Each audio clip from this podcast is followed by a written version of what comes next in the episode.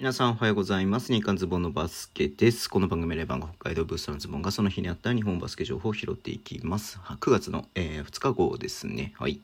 えっとね、代表じゃない、言ってんだ。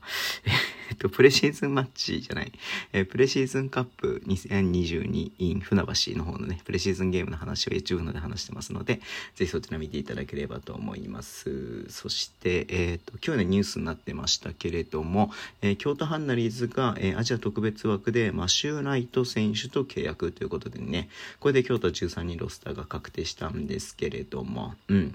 まあ、フランスのね、リーグにね、行った時も、いた時もあるんで、1年、2年ぐらいいたみたいなんですけれども、え、ー、と直近はね、PBA でプレイしていまして、えっ、ー、と、昨シーズンというか、今シーズンなんでね、PBA ちょっとね、この間もね、やってたじゃないですか、あの、日本とね、アジアカップの時も、えっ、ー、と、まだリーグやって、リーグやってるっていうことだったんで、あれだよね、参加し、主要選手が参加しなかったりとかしましたけれども、うん。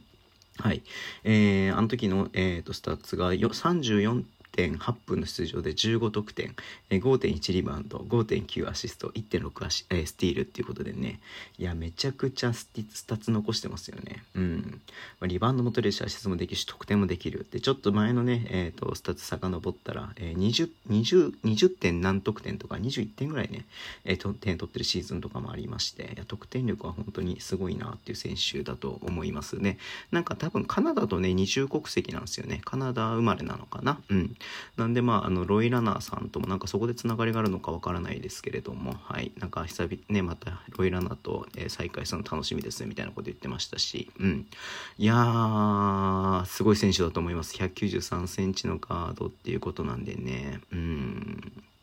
はい。